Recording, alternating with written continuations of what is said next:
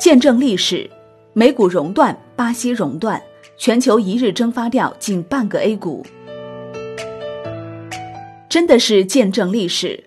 油价崩盘引发的全球股市踩踏式暴跌正在上演。仅仅在周一，就有包括美股在内的至少三个国家股市触发熔断机制。受原油市场崩盘叠加新冠疫情影响，全球资本市场经历了极不寻常的星期一。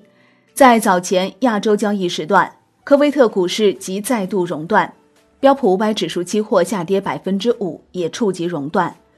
稍后欧洲股市开盘，多国盘中急挫逾百分之八，而到了晚间，美国股市开盘后也因跌幅过大，很快熔断。标普五百指数开盘四分钟便下跌百分之七，触发第一层熔断机制，美股全线暂停交易十五分钟。此外，触发熔断的还有巴西股市，因国际油价崩跌引发的全球股市恐慌性下跌，正在产生多米诺骨牌效应。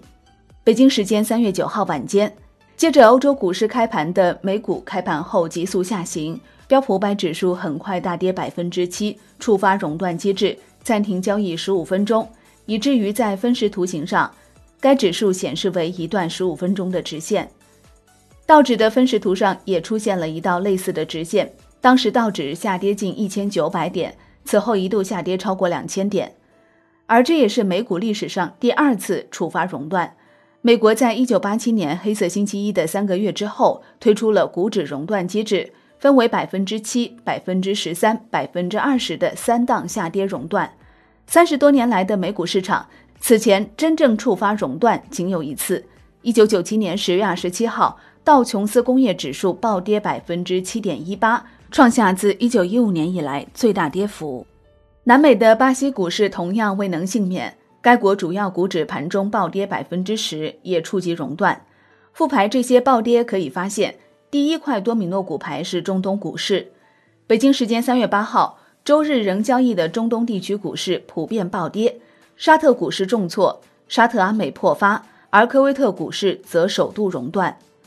北京时间三月九号，亚太股市开盘后集体重挫，日本股市跌势惨烈，日经二二五指数收盘暴跌百分之五点零七，跌破两万点大关，创最近一年多新低。当天，A 股、中国香港、韩国、新加坡、泰国股市也全部暴跌，无一幸免。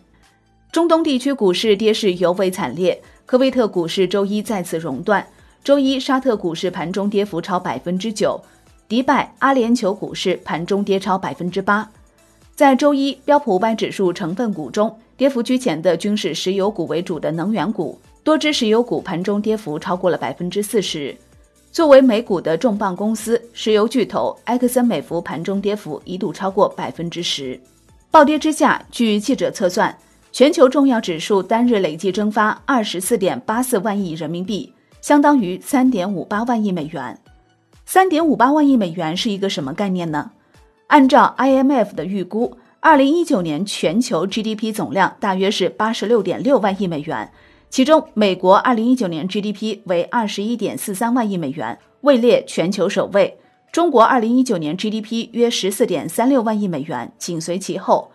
前十名中排在第四的德国 GDP 为三点九六万亿美元。周一蒸发的市值大约相当于排名第九的巴西加第十的加拿大之和。如果以中国 A 股来比较，当天全球股市蒸发的市值相当于 A 股最新总市值的五分之二。沪深交易所数据显示，截至三月九号，沪市总市值为三十五点四四万亿元人民币，深市为二十五点五六万亿元人民币，合计约六十一万亿元人民币。此轮全球股市连环暴跌乃至熔断的导火索是国际油价的突然崩跌。北京时间周一早间，国际油价单日暴跌百分之二十，一度跌近百分之三十，创历史罕见跌幅。本来受到新冠疫情冲击，近期国际油价就连续走低，但周一如此大的单日跌幅却仍让人始料未及。欧佩克与以俄罗斯为首的非欧佩克产油国未能就原油生产政策达成一致的消息，成为油价崩跌的导火索。在三月五号到六号召开的欧佩克与非欧佩克部长级会议上，欧佩克提议扩大减产一百五十万桶每日，其中欧佩克一百万桶每日，非欧佩克五十万桶每日，但俄罗斯表示反对，最终未达成协议。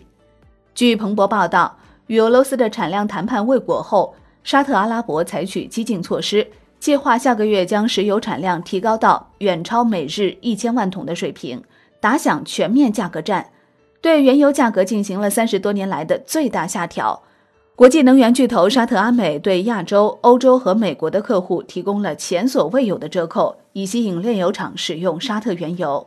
数据显示，就在上周四，国际油价合约价格还在四十六美元左右，短短两天时间暴跌约百分之三十。这种下跌速度不仅是在近年，在国际油价历史上也是非常少见的。光大证券的策略观点将油价对股市的影响做了一番分析。该机构认为，无论沙特发起石油价格战的动机是什么，美国庞大的石油产业将是低油价的直接受害者。而沙特与美国的特殊盟友关系也意味着，美国将难以接受石油价格因为沙特的价格战而持续低迷的前景。因此，当前油价暴跌的态势不可持续，后续或将存在变数。光大证券认为。A 股对海外波动免疫能力增强，若继续大跌，可考虑逐步买进。银河证券则认为，全球经济下行风险增加，A 股短期面临调整压力。中国原油对外依存度较高，石油价格下跌降低通货膨胀风险，叠加美联储降息，中国货币政策空前提升。长城证券的研究观点认为，疫情在海外不断扩散，全球风险资产均遭到资金抛售。A 股市场也同样受到波及，短期涨幅较大的板块也面临情绪性抛压。中期影响方面，长城证券认为，当前全球疫情呈现扩散态势，我国疫情则反过来呈现明显的收敛态势，人民币资产有望成为全球资产的避难场所。长期影响方面，长城证券坚定看好我国资本市场长期向好方向不变，卡位弯道超车，吸纳全球资产。好的，感谢收听，更多内容请下载万德股票客户端。我是林欢，财经头条，我们再会。